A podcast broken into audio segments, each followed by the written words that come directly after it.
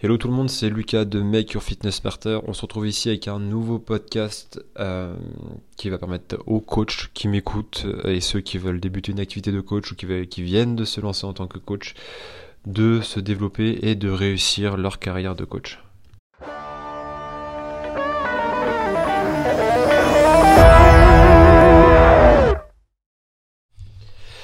Hello tout le monde, aujourd'hui on se retrouve pour un sujet un peu différent. Euh, on va parler un petit peu de comment devenir coach en 2023, mais surtout comment euh, débuter, comment se lancer, euh, par où commencer. ce sont des questions que je me suis posé et euh, quand j'ai débuté mon activité de coach en août 2017, euh, officiellement date de création de ma société, euh, j'aurais bien aimé avoir quelqu'un en face de moi qui puisse me parler de tout ça, un petit peu l'aspect marketing, comment lancer sa société, quelles sont les démarches à faire, comment comment évoluer, quelles sont les perspectives du futur, etc., etc. Donc je vais vous parler un petit peu d'un d'un retour personnel. Aujourd'hui, ça fait ça fait bientôt six ans que je suis coach officiellement. Euh, j'ai traversé les phases du Covid. Euh, j'ai eu divers emplois. Je suis, j'ai toujours été personnel trainer. Et euh, aujourd'hui, je vais juste simplement vous faire un, petit récap de, de, ces dernières années et pouvoir aiguiller les nouveaux coachs, pouvoir leur apporter un petit peu des raccourcis pour qu'ils puissent débuter leurs activités dans les meilleures conditions possibles. Donc euh, on part du principe que vous avez eu votre diplôme, euh, que ce soit un BPGEPS, une licence, un DUG, peu importe. Et euh, vous décidez du coup de vous lancer sur le marché de coach sportif pour du coup développer votre activité.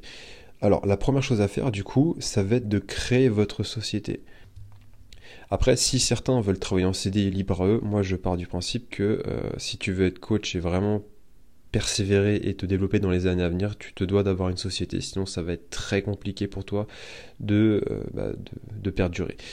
Euh, donc première étape, créer ta société. Il y a plusieurs types de structures qui existent, que ce soit des euh, SARL, des, des, statuts d'auto-entrepreneur. Ça dépend un petit peu de ce que tu veux faire, du volume que tu veux créer. Donc première étape, tu vas sur l'URSSAF, tu te renseignes, tu prends un call avec un expert comptable pour qu'il prenne le temps de t'expliquer un peu les différentes les différentes formalités. Et ensuite, tu tous les documents et du coup, tu crées ta société. Euh, ce qui est important de prendre en compte, c'est que tu ne vivras pas de, euh, du coaching euh, au début. ça, c'est une certitude. donc moi, ce que je t'encourage à faire d'abord, c'est en sortant de, ton, parcours scolaire, c'est soit tu as la chance d'avoir un stage qui à la fin te permet d'avoir quelques heures, qui va te créer ce que moi j'appelle un taf alimentaire. Euh, c'est-à-dire un, métier de coach euh, ou un métier classique qui va pouvoir te, payer, permettre de payer en fait les charges de la vie, donc euh, ton loyer, ta, nourriture, tes sorties, vraiment le, B à de, pouvoir vivre. Putain de poil, j'arrête pas d'éternuer, c'est infernal. du coup, tu, prends un emploi alimentaire, ça c'est super important parce que c'est ce qui va permettre par la suite de pouvoir pousser un peu plus loin. Ensuite, tu vas définir ce que tu aimes dans le coaching. Qu'est-ce que toi tu aimes, qu'est-ce que tu vas apporter aux gens? Est-ce que c'est du coaching personnel à domicile? Est-ce que c'est du coaching personnel en salle? Est-ce que c'est du coaching en groupe? Est-ce que c'est des cours collectifs? Euh, Il y a vraiment beaucoup de facettes dans ce métier, c'est à toi de trouver celle qui te correspond et celle qui te donne envie de, continuer. Euh, pose-toi la question, fais la technique de la feuille blanche, franchement c'est simple, c'est très bête et ça fonctionne très bien. Tu fais une colonne plus à gauche, une colonne moins à droite et tu regardes ce que chacun des profils de coach t'apporter et à la fin, bah, tu vois là où tu peux t'orienter. Donc là, si on récapitule un petit peu, tu as ton diplôme, tu, du coup, ce qui sous-entend que tu as ta carte pro, tu as ton assurance euh, professionnelle, ça c'est super important. Il te faut une assurance professionnelle. Ça coûte pas grand chose, c'est de l'ordre de 7 à 15 euros par mois. Euh, c'est obligatoire. Si tu as un client qui se blesse en salle, un client qui se blesse dans un de tes cours ou quoi, et qui décide de se retourner contre toi, euh, allons dans le pire des cas, euh, il se fracture une jambe, il peut porter plainte contre toi, ça peut aller très loin en termes de, de procédure si tu n'as pas cette assurance-là. Prends-la, c'est une garantie. sert, c'est un peu de l'argent perdu, je te l'accorde, mais le jour où tu t'en serviras, tu seras bien bien content en souhaitant que tu ne t'en serves pas. du coup, tu as un taf alimentaire, euh, qui te permet de payer tes charges et d'avoir du temps libre. Euh, tu as ton diplôme, tu as défini ce que tu aimes dans le coaching, et maintenant il va manquer quelque chose de primordial dont on ne parle pas assez, c'est qu'il va falloir te former en marketing et en vente.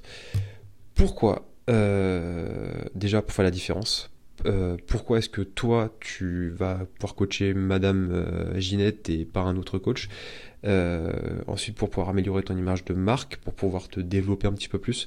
voilà, tu es obligé de te former en marketing. Et euh, moi, je te conseille plusieurs formations sur Internet, plusieurs bouquins euh, sur le marketing. C'est tout bête, tu vas à la FNAC, tu prends des bouquins. Sur le marketing, tu apprends les bases de vente, euh, les bases de la psychologie de vente, les bases du relationnel. et ça va vraiment te donner plusieurs cordes à ton arc qui, là, va te permettre de commencer à différencier des autres coachs, à, à te permettre surtout de pouvoir te vendre sur un marché. Euh, moi, j'habite en Ile-de-France. Le marché français est en plein essor. Le fitness est en train de se développer. Il y a eu une vague de remise en question de la population générale suite au Covid où les gens se sont rendus compte qu'ils étaient là pour la plupart en très mauvaise santé, qu'ils ne savaient pas bouger et de beaucoup, beaucoup plus pardon, beaucoup plus en plus de personnes désirent se mettre au sport dans un désir de santé et du coup il y a de plus en plus de demandes. Cependant, il y a beaucoup de coachs sur le marché, mais la plupart euh, malheureusement ne restent pas parce qu'ils n'ont peut-être pas trouvé la bonne vocation, peut-être parce que le métier n'est pas fait pour eux, ou peut-être simplement qu'ils n'ont pas réussi à se développer assez pour rester. Euh, voilà, donc euh, là on on part du principe que tu as commencé à te former en marketing et on arrive dans la phase de volume. Euh, qu'est-ce que j'appelle phase de volume? Pour vivre, il faut de l'argent. Euh, on est en 2023, la vie coûte cher, donc il va te falloir un peu plus d'argent que la moyenne si tu veux continuer à te développer en tant que coach, si tu veux continuer à te payer des formations, si tu veux vivre et bien vivre. Donc pour ça, et en plus pour te faire connaître, il va falloir que tu fasses du volume, donc il va falloir que tu touches le plus grand nombre de monde possible. Donc ça va être te développer sur les réseaux, faire de la prospection sur euh, les groupes Facebook, euh, sur euh, dans ta ville. Moi ce que je te conseille principalement c'est de garder en tête la proximité, c'est-à-dire si tu veux faire du coaching perso, commence par ton quartier, saigne ton quartier, fais des offres, crée des événements. Euh, n'hésite pas à coacher tes amis, à coacher tes potes, même contre faible rémunération. Fais des small group training. C'est toujours plus rentable pour tes clients de payer 10 euros par séance pour un small group de 5 qui te rapportera 50 euros plutôt que de payer des séances 30 euros, 40, 50, 60, 100 euros à l'unité qui euh, bah, du coup ne, leur permettra pas de, rester sur la durée. Euh, donc une fois que tu as fait du volume, on va dire que tu as touché un, grand nombre de personnes, une fois que tu es confortable euh, un petit peu euh, économiquement, euh, c'est là où moi je vais conseiller vraiment de, de commencer à te spécialiser dans ta thématique. On va dire, tu adores le volet, commence à cibler uniquement dans le volet, d'accord? Parce que ton travail alimentaire et le coaching que tu fais, déjà, ça te permet d'avoir de l'expérience de terrain, sachant que tu sors d'école et donc tu n'as pas forcément l'expérience nécessaire pour pouvoir coacher en, en, spécialité ou ce que tu aimes. après, Peut-être qu'il y a des spécialistes de volet qui sortiront d'école directement, mais après ça reste un exemple. Euh, tu te spécialises et euh, là tu vas commencer à essayer de, taper dans ce qu'on appelle une niche, c'est-à-dire euh, un groupe de personnes qui ont la même passion, la même discipline. Donc tu verras par exemple beaucoup de coachs sur Instagram, je coach des entrepreneurs, je coach des mamans, je coach uniquement des prises de masse. Ça sont des niches globales. C'est pas du, c'est pas très intéressant à mon sens parce que c'est pas les plus riches intellectuellement, ça reste du volume euh, et euh, ça va pas te permettre de te démarquer. Alors qu'à l'inverse, tu dis que tu coaches euh, toutes les athlètes féminines de, l'équipe de volet, là déjà tu as une niche très ciblée et ce qui va permettre de faire la différence. Voilà. Euh, ensuite, euh, un dernier conseil que je vais te donner une fois que tu t'es spécialisé dans ta niche, ça va être de continuer de te former même dans les autres domaines, ceux qui ne t'intéressent pas. Euh, on a à peu près 10 ans, j'estime, de retard sur les States. c'est en train d'arriver en France. Le coaching est en train de se développer. Tu as beaucoup de coachs maintenant qui sont aussi compétents, voire même plus compétents que certains kinés. pour, la, pour certains coachs un peu d'élite, euh, je pense à Anthony de Fitness Break, je pense à Florent d'Horizon, je pense euh, à beaucoup d'autres. Euh, ces mecs-là, ils sont plus de connaissances que certains médecins. Donc euh, imagine le, niveau maintenant qu'il faut avoir en, France pour, euh, pour être un excellent coach et le niveau ne cesse de monter, les enseignements ne cessent de monter, la recherche ne cesse d'être mise à jour, tu as accès à beaucoup de moyens que ce soit internet, les réseaux, les livres, tout pour te documenter et vraiment être un très bon coach. Donc, le, donc garde en tête qu'il faut te former et même un petit peu dans les autres domaines que t'aimes pas si tu veux rester à la page. Parce qu'un coach qui ne se forme pas, c'est un coach qui n'évolue pas et un coach qui n'évolue pas, c'est un coach qui meurt. En France, un coach sportif en moyenne reste deux ans sur le marché avant de quitter le taf. Parce qu'il n'est pas compétent ou comme je disais tout à l'heure, c'est pas sa vocation ou simplement bah, le métier n'est pas fait pour lui. Voilà, donc c'était un très gros résumé très rapide de, euh, de comment faire pour être coach en, en 2023. Donc pour récapituler, création de société, emploi alimentaire, définir ce que tu aimes dans le coaching, te former en marketing en vente, faire du volume pour toucher le plus grand nombre de monde, se spécialiser dans sa thématique, et, pardon, putain de tout, et continuer de te former, je suis désolé, dans les autres domaines.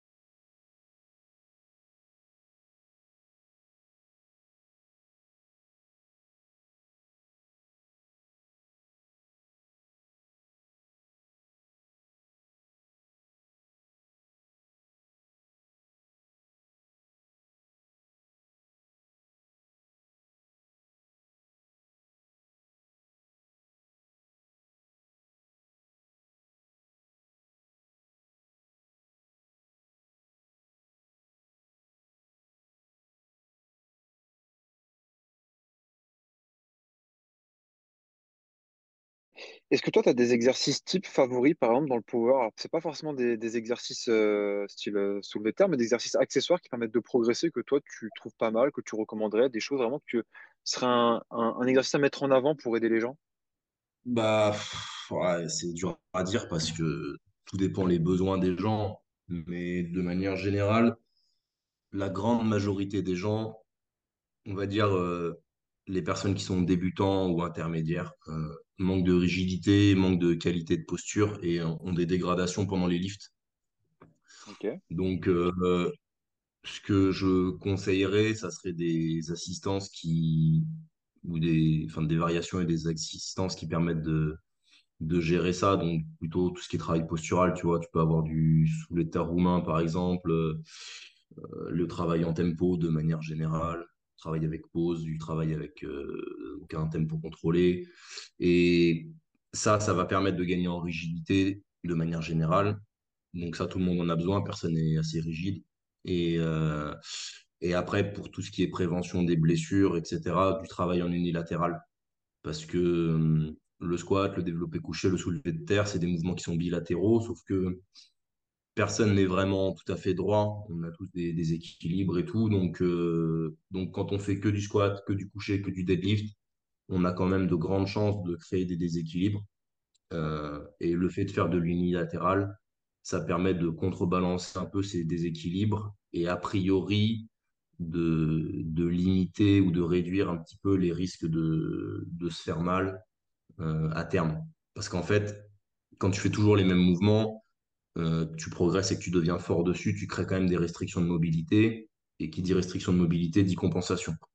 Et dans une certaine mesure, les compensations, c'est pas un problème jusqu'à ce que, mais plus de compensation entraîne plus de restrictions de mobilité et plus de restrictions de mobilité entraîne encore plus de compensation et ainsi de suite. Et au bout d'un moment, bah, tu arrives à un, moment où ça, ça devient trop et tu as trop de restrictions de mobilité, trop de compensation et tu te fais mal a priori. Donc, euh, en mettant des exercices qui changent un petit peu de ça, en mettant des exercices de dos pour contrebalancer tous les exercices de pousser au développé couché, en mettant de l'unilatéral, en mettant tout ça, tu permets d'avoir un, corps un peu plus équilibré, un peu moins de restrictions de mobilité, un peu moins de compensation et a priori un petit peu moins de blessures. ok. Euh, est-ce que euh, tu as des, sportifs, toi, qui t'inspirent dans la force? Genre des mentors ou euh, des exemples, tu dis, ouais, lui, je vais lui ressembler, ou est-ce que tu as eu des inspirations, ou tu as juste toujours fait ça par toi-même? Non, j'ai beaucoup fait ça par moi-même. Euh, Quand j'ai débuté, il y a un gars que je trouvais vraiment très fort, très impressionnant. Je m'identifiais bien à lui parce qu'il était dans ma catégorie, c'était Gilles Pinero, Je qui est toujours très fort d'ailleurs. Ouais, mais voilà, tu vois. Gilles Pinero, il est euh, huit fois champion de France. Ok, Et, et c'est un mec qui, en 93, à l'époque, euh, faisait 765 sans matériel. total? C'est un mec, ouais, de total, ouais, très fort. Euh, et très complet. Tu vois, il faisait du front squat, il a déjà fait un front squat à 210 ou 220. Enfin, c'est un mec, euh, pendant longtemps, allez, si on peut dire que j'ai eu un modèle à un moment donné, on peut dire que c'est, enfin, sportivement, c'était lui parce que je le trouvais vraiment très impressionnant en France. Euh, mais après, non, j'ai pas de personne. Après, il y a beaucoup de gens que j'estime, mais de manière générale, j'admire pas grand monde. Euh, et j'essaye d'être ma. J'ai une bonne amie qui est sportive de haut niveau aussi. Je l'ai entendu dire ça dans une, dans une interview il y a pas longtemps et, elle dit, je veux être ma, ma propre inspiration. Ben voilà, je, j'essaye d'être ma, ma propre inspiration moi aussi. Même si je m'entoure de gens, des gens avec qui je m'entraîne qui, qui sont inspirants. euh, Louise qui fait du crossfit, euh, Pierrick, le vieux avec qui je m'entraîne, l'ancien triathlète, etc. des... Ouais, mais c'est un mec, il a 63 ans, il se lance dans la force athlétique, il s'est lancé il y a un an dans la force athlétique, euh, il a fait 13 Ironman, enfin, c'est un sportif complet, et se lancer dans un défi comme ça à cet âge-là, je trouve ça fou, et surtout avec l'engagement qu'il a, c'est-à-dire qu'il a un engagement à 63 ans, alors qu'il n'a plus rien à prouver à personne, tu vois, qui est euh, 10 fois supérieur à euh, 95 voire 99% des athlètes qui se disent vouloir être performants et vouloir être des champions, tu vois. Et ça, c'est inspirant. Et, et ouais, je m'inspirerais plus de gens un peu comme ça, tu vois, que Ouais, réellement de quotidien. que de champions comme ça qui sont euh, euh, ouais, je dirais plutôt ça. Tu préfères t'en- t'entraîner en, en boxe ou en, en garage solo? Bah, en fait, pendant longtemps, je me suis beaucoup, beaucoup entraîné tout seul dans mon club notamment. Euh, et ça a montré ses limites à un moment donné. Et j'ai plus de mal maintenant à m'entraîner tout seul. Donc euh, j'aime bien aller à la salle de CrossFit parce que je sais que je vais avoir du monde. À l'heure où je m'entraîne, je m'entraîne souvent en début d'après-midi. Euh, c'est l'heure qui me convient le mieux. Et dans mon club, c'est pas l'heure où il y a du monde. Et je me suis trop longtemps et trop souvent entraîné tout seul là-bas. Et ouais, maintenant, si je dois m'entraîner tout seul, je le fais. Mais C'est moins fun, ouais. Ouais, je préfère, même si des fois, euh, des fois, je mets mon casque et je parle à personne pendant deux heures. hein. mais Mais je sais pas, c'est quand même pas pareil, tu vois. Le fait d'arriver, t'as du monde avec qui dire bonjour. Une fois que t'as fini, t'as des gens avec qui discuter. Parce que le truc, c'est que moi, je, bah, je bosse de chez moi, euh, avec le suivi à distance et tout. Euh, a priori, quand je suis chez moi, je vois pas grand monde, tu vois. Si tu vois personne quand tu bosses, que tu vas t'entraîner, que tu vois personne et que tu rentres chez toi, euh, t'as vu personne de ta journée, tu vois. Et socialement, ça peut vite être euh, compliqué, tu vois, si tu accumules trop de jours comme ça. Donc c'est bien aussi de, bah, d'aller dans des salles comme ça et d'avoir du monde et de et ça permet d'avoir quand même beaucoup plus d'interactions et pour la l'aspect psychologique, c'est quand même vachement mieux quoi. Ouais, c'est mieux, ouais. Ce que j'avais demandé, en fait, quelle est maintenant la, la place que toi tu accordes à ton entourage euh, quand tu es en prépa, par exemple? Est-ce que tu vas sélectionner les gens que tu veux voir quand tu arrives aux phases finales? Non, Euh, bah que. Que je sois en, en prépa ou pas en prépa, finalement ça change rien. C'est-à-dire que moi les gens qui enfin j'essaye de m'entourer que de gens euh, avec qui je m'entends bien, qui sont positifs pour moi. Euh, les gens qui sont très négatifs, euh, ou qui, parce qu'il y a, tu sais, y a toujours des gens qui sont, qui sont toujours en train de se plaindre, il n'y a jamais rien qui va, c'est toujours la faute des autres, etc., etc. Ces gens-là, de manière générale, je les laisse pas tellement, Ouais. Bah, je les laisse pas tellement rentrer du tout, quoi. Euh, après, ça peut arriver de les côtoyer parce que voilà, mais euh, je, je limite quand même les interactions et que je sois en prépa ou pas en prépa, ça change rien. Après, je pense que ça, c'est pas que propre au sport, c'est propre à la vie et, euh, et à la qualité de vie à laquelle tu veux prétendre. Mais euh, avoir un bon entourage, c'est, Primordial, hein. c'est essentiel. C'est Ouais. essentiel pour, euh, pour ton bonheur et pour ta croissance personnelle. Si tu t'entoures de... Parce que il y a un truc qui dit qu'on est le reflet des cinq personnes qu'on côtoie le plus. Donc, euh, si tu côtoies cinq trous du cul, il y a plus de chances d'être un trou du cul.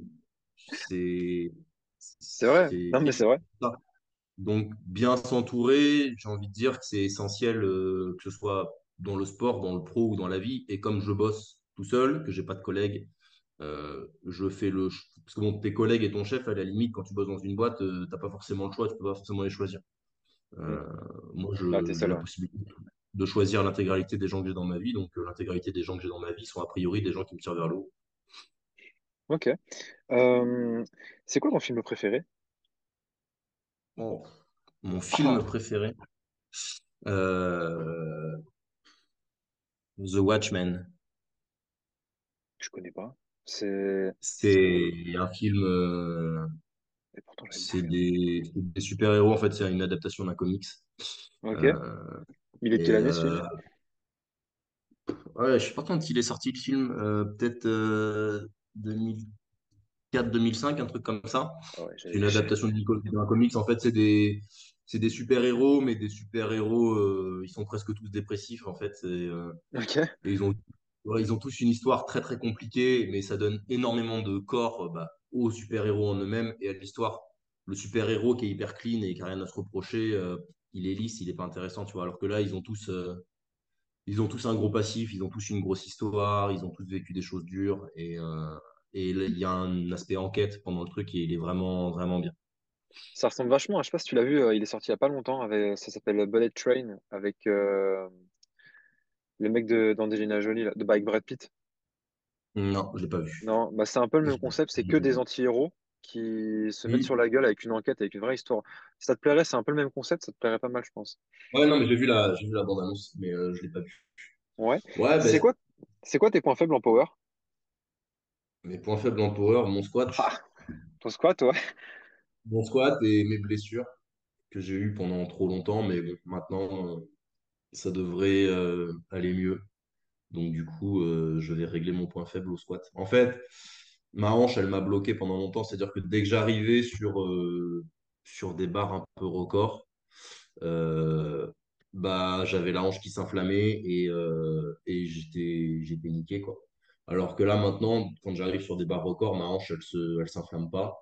Donc, je peux forcer. Et quand tu as extrêmement mal à la hanche, par exemple, ou au genou, ou au dos, ou n'importe où, bah, tu peux pas pousser lourd, en fait. Tu les peux pas niquer, ouais. t'engager tu peux pas- tu peux pas t'engager à fond, c'est pas possible et ça me bridait trop. Et dès que j'arrivais sur mes meilleures performances ou sur mes meilleures barres, paf, ça se réveillait. Alors que là, récemment, tu vois, j'ai fait euh, trois fois 240 en squat, ce qui correspond à peu près à mes meilleures euh, barres. Et euh, j'ai rien qui s'est réveillé. Donc, donc, euh, c'est de bon augure quand même pour, pour la Pour la suite. On verra, on verra comment ça se passe. Alors peut-être que ça se réveillera plus tard, tu vois, ou pas. Euh, mais en tout cas, a priori, on a trouvé un, un combo travail que avec euh, Simon, ouais. voilà, C'est ça, que j'arrive à progresser. Ouais, puis il n'y a pas que. Parce que tu peux faire toute la réhab que tu veux. Si ta programmation elle est mal dosée, que tu as trop d'intensité, trop de volume, trop de fréquence, ou peu importe, tu peux faire tout le travail de réhab que tu veux. Euh, Si le stress il est trop important, tes tissus ils, ils sont douloureux. Mm. Euh, donc, faut manager aussi ton niveau de stress induit par l'entraînement. Euh, et, et bah, a une importance, oui, mais le, la programmation et le niveau de stress que tu imposes à ton corps a aussi une grosse importance. Et il faut arriver à manager les deux ensemble. Et c'est pour ça que c'est important d'avoir énormément de communication avec euh, la personne qui te programme. Pour, euh, et puis que la personne, que l'athlète, ils se connaissent suffisamment bien pour avoir, faire des très bons retours. Plus la qualité des retours de l'athlète est importante, plus la capacité du programmateur à adapter, est importante aussi. hein. importante. Ouais. En général, c'est quand tu travailles en coaching avec un mec, c'est toujours un, un, un- une énorme échange. Moi, pour ça je préfère en général, c'est fois dire, je préfère coacher des nanas que des, que des mecs. Euh, moi, je suis coach perso à côté, mais en général, je préfère coacher des nanas que des mecs. Parce que quand je leur demande ce qu'elles vont pas, ce qui va pas aux nanas, elles vont faire un descriptif énorme, euh, développer, enfin, introduction, développement, conclusion. Alors qu'un mec, quand tu vas demander, ouais, qu'est-ce qui va pas, il va te dire, rien, ça va. C'est pas ma Ça question, dépend en des, fait. ça dépend des gens quand même. Des, Alors effectivement, tu as des profils et de manière générale, les garçons et les filles, c'est pas tout à fait pareil. Mais euh, même chez Ça. les garçons et même chez les filles, tu as des profils très différents. Après, euh, moi j'aime bien coacher les filles aussi, j'en ai pas mal quand même. Euh, et il y a un aspect euh, psychologique qui est beaucoup plus important, tu vois, gestion de la confiance, etc. Et tu peux les aider à beaucoup plus de niveaux en fait que les garçons à débloquer des paliers. Et ça, je trouve que c'est quelque chose d'assez d'assez gratifiant et ça peut être des belles victoires. Mm. Non, mais je suis d'accord. C'est, j'en avais une en, en coaching. En fait, euh, on avait fait un truc, bah, tu sais pas si tu as déjà fait cette technique de cacher les poids.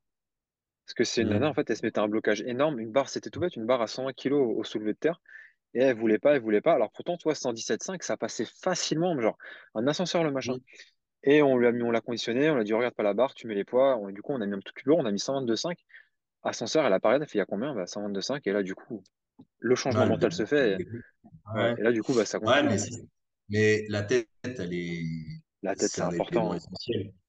Et au-delà de ça, euh, au-delà de, de, de ces blocages-là, si dans ta tête, pour une raison X ou Y, ça va pas, euh, bah, ça peut pas aller dans ton, ça peut pas aller dans ta progression. Quand tu coaches des gens depuis très longtemps, bah, tu les accompagnes aussi un peu dans leur vie, tu vois. Donc, euh, le mec qui perd son boulot, euh, le mec qui est en train de se séparer de sa copine, euh, le mec ouais. qui euh, est en train de déménager, tous ces facteurs-là, en fait, ou qui perd un membre de sa famille, ou tout ça, ça a une importance tellement, c'est tellement fou, en fait. Ces gens-là, pendant, pendant un certain temps, et parfois ça peut durer longtemps, il n'y a plus de progrès. Et ils disent, ouais, mais euh, je progresse pas et tout, je comprends pas. Bah, en fait, c'est que ton cerveau, il est encore sur le traumatisme que tu as vécu Ouais. ou que tu es en train de vivre. Et, et il peut pas, euh, il peut pas créer des adaptations pour que tu progresses parce qu'il est concentré sur euh, ce qui se passe ailleurs dans ta vie, en fait. Donc, tes ressources, elles sont prises ailleurs. Et une fois que ces trucs-là, c'est réglé et que dans ta tête, mentalement, ça va, bah, tu peux mettre tes ressources sur le fait de progresser. Mais si dans ta psychologiquement, il y a quelque chose qui va pas, euh, bah, tes ressources, ça ne peuvent pas être sur la, sur la progression. Et avant toute chose, avant de, de vouloir progresser et tout, il faut, faut être sûr de ne pas avoir d'embûches et d'obstacles psycho, quoi. Et ça, c'est quelque chose qui n'est pas forcément facile à comprendre pour beaucoup de, beaucoup de gens et beaucoup d'athlètes. Non, le travail mental, ça commence à, à se développer de plus en plus euh, avec l'arrivée. En fait, l'essor du, du fitness, ce qui est bien, c'est que ça, vraiment, ça a ouvert comme un, un arc. Tu vois, il y a plein de branches qui sont apparues un peu dans tous les sens. Et Mm. au-delà des sports, en fait, tu as toute la prépa qui va avec. Et en fait, euh, bon, même en France, je pense qu'on a, on a encore beaucoup d'années de retard par, par rapport aux States sur, euh, sur tout ce qui est prépa physique, euh, réhab, conditioning, etc. Et, euh, et ce qui est bien, c'est que du coup, comme tout est neuf, en fait, pour un athlète en question, comme tu dis, en fait, tu peux avoir des déblocages mentaux que tu peux faire par, par différents moyens. Et c'est ça qui devient super intéressant dans le fitness, c'est que c'est plus conditionné juste à tu manges, tu pousses et tu te dépasses, quoi. Il y a trop de facteurs sur bah, lesquels jouer. bien sûr, il y a énormément de choses et bah, si t'es pas bien dans ta tête, ça marche pas. Si tu récupères mal, ça marche pas. Si tu es blessé, ça marche pas. Ouais, Et là, on n'a pas parlé une seule fois de programmation et de comment progresser. Tu vois, donc, et après, il y a l'aspect programmation. Ta programmation, elle est merdique, ça marche pas non plus. Euh, et, mais il y a l'engagement de l'athlète. Si un athlète, tu peux avoir le meilleur programme du monde, si l'athlète n'est pas engagé dessus, il se passe pas grand-chose. Et en. Et fait, tu en as des, as des et dizaines très facteurs.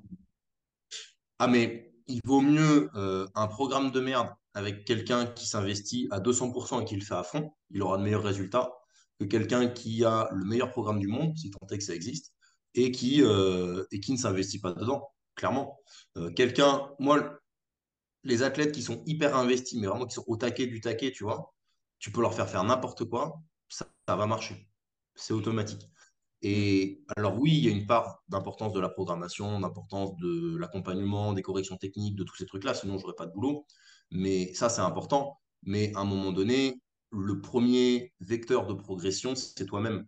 Si toi, tu t'engages pas à fond dans ce que tu fais, et si tu t'engages pas euh, euh, pleinement au niveau de tes ressources, dans ce qu'on disait, psychologique, récupération, etc., il n'y a pas de progression. La progression, c'est un tout et c'est toi avant tout, en fait. Euh, c'est quoi ta musique préférée? Quand tu t'entraînes, Voilà. tu mets quoi dans les oreilles? Ah, Ça dépend. C'est vraiment très, très éclectique. Sauf du Joule. hein, je pense que tout le monde a compris que j'aimais pas. Mais, mais euh, c'est très éclectique. Après, je suis quand même globalement plutôt euh, rock, metal, euh, tout ça. Mais euh, ça peut m'arriver d'écouter certains rap. Ça peut m'arriver d'écouter un peu d'électro. Ouais, je suis assez, assez large là-dessus. Mais j'ai pas.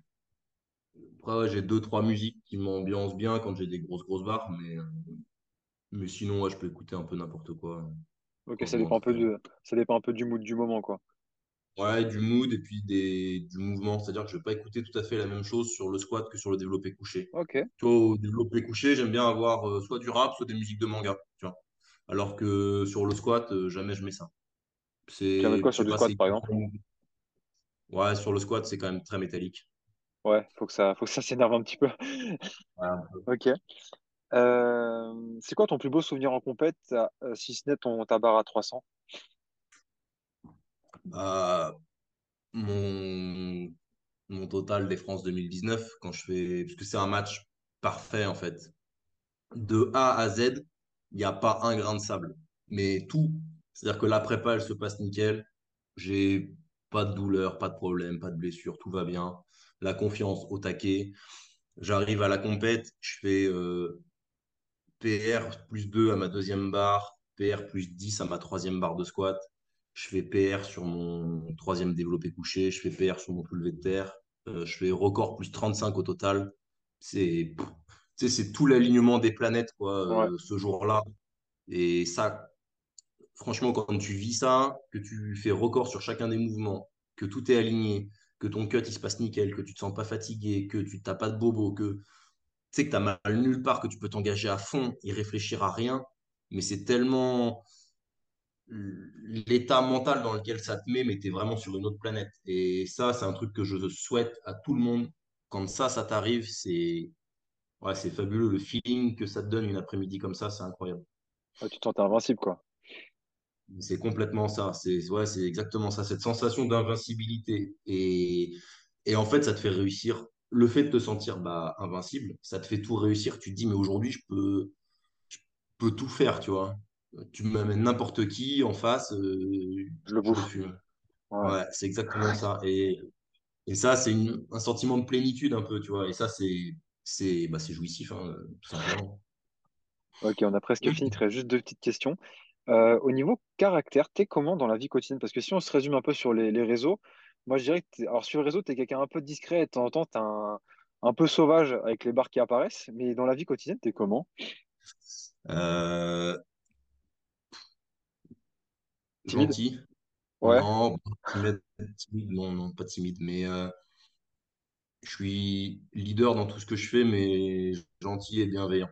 Voilà. Après, euh, mais par contre, j'aime bien plaisanter, l'humour, chambrer les autres, etc. Ça, j'aime bien. C'est des traits de caractère assez forts chez moi, mais euh, et assez bavard. Ouais, je dirais ça. Gentil, chambreur et bavard. Ok. Et pour finir, combien de cafés par jour? Ça dépend des jours. Ça dépend des jours. Là, tout à l'heure, je buvais mon, je buvais mon troisième. Donc, le troisième à 13 heures, ça va. Ouais, Mais euh, non, ça dépend des périodes, ça dépend des jours. Euh, euh, quand j'ai des grosses, grosses séances, je peux en boire beaucoup. Monter à 7-8. Ah Mais, ouais, Ah, mais t'as- sur une journée. c'est que c'est que en fait maintenant c'est plus que du, du conditioning mental parce que maintenant la caféine ça n'a plus qu'un effet sur toi. Si, si, bien sûr que si.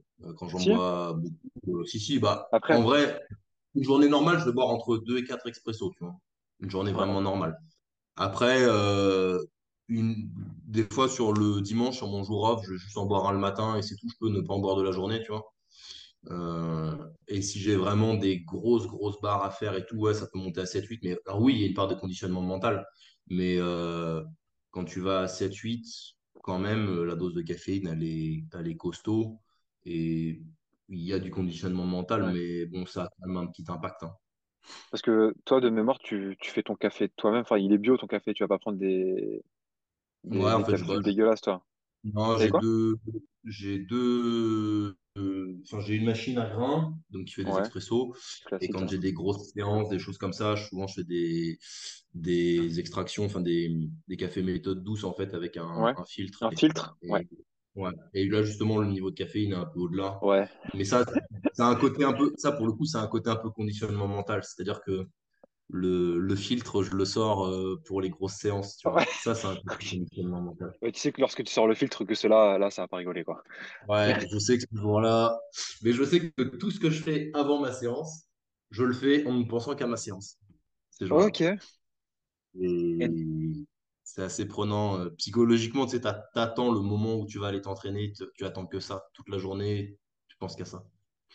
ok. Et alors ça c'est avant chaque. Alors est-ce que c'est avant chaque séance ou c'est que pour des séances particulières quand tu sais que tu as des grosses sets à réaliser? que les séances importantes. Non, non, de manière générale, euh, une séance, je l'aborde, toutes les séances, ou presque, je les aborde normalement. Une séance moyenne ou dure, je vais l'aborder euh, euh, en me mettant dedans au moment de la séance. Euh, mais par contre, quand tu as vraiment une grosse, grosse, grosse séance ou qu'il y a un set euh, que tu n'as jamais fait, un truc record ou quoi, bah, tu sais, quand tu es passionné par ton truc, forcément, tu, penses à ça, tu vois. Euh, là, j'avais eu le bloc précédent, j'avais une très, très grosse séance le vendredi. Toute la semaine, je l'avais dans un coin de la tête, tu vois. Et le vendredi, le vendredi, je m'entraînais à 14 heures, mais jusqu'à 14 heures, mais c'était interminable, en fait. J'attendais que ça. À 6 heures, j'étais réveillé, j'étais j'étais déjà prêt, en fait. Ok. Mais quand tu es passionné, quand tu passionné et que tu aimes ce que tu fais et que bah, tu es obligé d'être un peu comme ça, tu vois, d'être euh, d'être à fond pour le truc, c'est normal. C'est normal. Comme un gamin avant Noël, tu sais, il attend toute l'année pour avoir. T'attends. Ouais. Moi, je m'entraîne, euh, je m'entraîne toute l'année depuis des années et des années pour faire des grosses barres. Donc forcément, les jours où il faut faire des grosses barres, bah, je suis prêt à le content ouais. faire. Et en compétition, c'est la même chose. Tu peux pas euh, t'entraîner depuis des années et des années, faire des sacrifices, t'entraîner dur, en chier, faire de la réhab, payer des coachs, euh, faire tous ces trucs-là. Pour le jour de la compétition, arriver, regarder tes pieds et contre-performer. C'est pas possible. Mm. C'est pas du tout, du tout, du tout dans ma nature, Ouais. ça. Euh, Il y a des gens qui sont bridés par ce genre de choses, mais moi, moi, c'est pas du tout dans ma nature. Ça dépend après, comme tu sais, tu vois un peu l'adversité aussi. Toi, tu, tu vois le résultat final, pourquoi? Et surtout, au-delà de ça, tu, toi, tu kiffes plus le pro. J'ai l'impression que tu kiffes, que tu aimes plus le processus que le résultat. Ou alors, tu aimes autant l'un que l'autre. Alors qu'il y en a beaucoup qui aiment soit l'un, soit l'autre. Moi, j'aime l'un et l'autre, vraiment. Euh, j'aime le processus, j'adore ça. Et moi, je suis un passionné d'entraînement et de préparation physique. Euh, quand j'étais jeune, quand j'étais ado et tout, euh, je ponçais YouTube et tout ce qu'il y avait, le peu de ressources qu'il y avait, je regardais tout, tu vois. Euh, les, les vidéos de Werner Gunther, là, qui fait de la préparation physique, de la pliométrie et tout. Mais je les avais toutes regardées. C'était hyper novateur à l'époque. Et je faisais de la, de plio dans mon jardin. Je faisais des trucs. Tu sais, j'adorais ça. M'entraîner, j'ai toujours aimé ça. Quand j'étais gamin, j'allais courir. Je faisais plein de trucs, tu vois. Pour le judo. Vraiment, j'ai toujours aimé ça. Et donc, le process, forcément, je l'aime. Mais, mais arriver le jour J et tester euh, la, l'efficacité de tout ce que j'ai mis en place et la compétition avec les autres, parce que je reste un compétiteur, ça, je, j'adore. Vraiment, j'adore. Pour moi, c'est ouais, C'est six mois de travail qui s'exprime. Ah ouais, c'est une Ouais. consécration, mais j'aime le process. Mais j'aime le jour où je vais tester les six derniers mois et où là, il n'y a pas moyen que, que je laisse une miette. quoi. Ok. Pas de respect avant, avant et après du chrono, quoi. Ouais, ça. c'est ça. Mais moi, j'ai mes adversaires, je m'entends bien avec tous mes adversaires, j'ai pas de problème avec eux. Alors après, il y en a peut-être qui ont des problèmes avec moi, mais moi, j'ai de problème avec personne. Mais par contre, oui, avant et pendant la compétition, je parle à personne. Après la compétition, il n'y a pas de souci, on est, on est copains, on discute, on va boire un coup, euh, tout va bien. Mais avant et pendant, je les regarde même pas en fait. Ils n'existent pas. Ok. Ah, c'est marrant parce que, est-ce que tu connais euh, Antoine Dumas? Hmm? Ouais. Alors lui, il avait un truc de, de condi- on est, j'ai fait un podcast avec lui. Il avait un, il m'a expliqué, il avait une sorte de conditionnement mental où en fait, où avant une compète, un peu comme toi, il se met dans une zone où en fait, euh, tu peux lui parler, tu peux lui faire ce que tu veux, il ne te voit pas. Il est focalisé Hmm. sur sa barre, tu vois. Et c'est, il me disait, euh, parfois, il, il rentre dans une arène, il y a peut-être 3 quatre mille spectateurs qui, qui l'acclament. Il me dit, je les entends pas. Il me dit, je sais qu'ils sont là parce que je regarde les vidéos après et qu'on me le raconte. Il me dit, sur le moment, je vois juste, j'ai un, j'ai un tunnel, comme ça, jusqu'à ma barre, il n'y a rien c'est d'autre. exactement ça. Et en fait, ça ressort avec beaucoup de sportifs. Euh, à partir du moment où tu vois ce qu'il y a autour, tu vois que tu n'es C'est pas dans ce tunnel-là, Tu vois les perturbations. Et tu n'es pas à 100% sur ce que tu as à faire. Et ça veut dire que tu es un petit peu dans l'émotionnel. Moi, j'ai tellement répété les mouvements, tu vois, un squat, j'en ai fait des milliers, des squats, des couchés, j'en ai fait des milliers. Quand tu as fait des milliers et des milliers de répétitions, tu as juste à laisser ton corps s'exprimer et en fait, tu dois ne voir que ça et ne te concentrer que là-dessus, tu vois. Euh, si tu vois euh, machin dans le public, si tu vois euh, truc et tout, ça va pas. Et tu dois vraiment te concentrer sur un minimum de choses pour être, euh, tu vois, tu as 100% d'attention. Si tu te concentres sur 100 choses, tu es à 1% d'attention par truc. Donc en fait, tu es attentif à rien. Si tu te concentres sur trois quatre trucs, tu es à 20-25% d'attention sur chacun de ces trucs-là. Et là, forcément, bah, tu vas être beaucoup plus efficace, beaucoup plus efficient. Et la performance, l'art de la performance, c'est de se concentrer uniquement sur l'instant présent et sur ce que tu as à faire. Michael Jordan, sa grande force, c'était ça. Ils en parlent, je ne sais pas si tu as vu Last Dance, le documentaire Netflix. Si vous ne l'avez pas vu, je vous conseille à tous de le voir, c'est magnifique. Jordan, il était toujours dans l'instant présent, c'est-à-dire que pendant le match, il était dans le match et voilà. Mais par contre, avant, il était uniquement sur ce qu'il avait, enfin sur ce qu'il faisait et il pensait pas justement au match et à tout ça parce que ça servait à rien. Tu pouvais pas le faire, tu pouvais pas agir dessus. Et il était toujours dans l'instant présent et ça, c'est ce qui caractérise tous les meilleurs sportifs, d'avoir ce côté un peu autiste, tu vois. Et le fait d'être euh, fermé à tout et être perméable à tout ce qu'il y a autour pour te concentrer uniquement sur ce qui compte à cet instant-là, c'est ça le secret de la performance au niveau mental. Et si tu regardes toutes les techniques de préparation mentale, la plupart du temps, c'est de la visualisation, c'est de l'ancrage, c'est des choses comme ça. Et ça a pour but d'éliminer tous ces mouvements parasites. Et les grands champions, la caractéristique des grands champions, c'est qu'ils le font d'eux-mêmes sans avoir besoin de tous les outils de préparation mentale. Tu peux, avec les outils de préparation mentale, apprendre à le faire et le construire, mais si naturellement tu as cette capacité-là à, à faire euh, abstraction d'un maximum ouais. de choses à sur ton tunnel, tu prends une avance qui est énorme sur les autres. Et c'est ça qui fait la différence. C'est ça qui fait. Moi, je suis, je suis- franchement, je suis d'accord. C'est, euh, je crois qu'en plus, je crois que Dumas, en plus, il vient du Limousin. Ouais, ouais, il, a, il Ouais. vient à Limoges, il vient à Limoges tous les ans l'été, euh, Antoine. Ok. Et du coup, quand il vient, il s'entraîne, euh, il s'entraîne chez nous. Ok. Bah, du coup, Clément, on a terminé. Euh, je souhaite te remercier encore une fois pour ton temps, parce que c'était vraiment un, un- un très bon échange. Ça m'a fait vraiment plaisir de discuter avec toi. Euh, je vais juste te demander une autorisation, c'est de prendre une photo sur ton mur Instagram. D'accord? Quand je te Oui, montrerai la vignette du. Je préfère demander quand même. C'est, c'est pas à moi, non, préfère demander. vas-y, Et euh, je t'enverrai en avance euh, le podcast pour que tu puisses l'écouter. Et, euh, et puis voilà, quoi. Ok, ben ça marche. Ben merci à toi de m'avoir donné la parole. C'est toujours sympa de, de parler vu que je suis bavard. Et puis, Bah, merci à toi surtout. hein. Et puis, et je te dis à la prochaine peut-être. Et puis, bah, arrache-toi sur les barres et continue de coacher de cette façon alors. Salut Clément. Voilà. Merci beaucoup.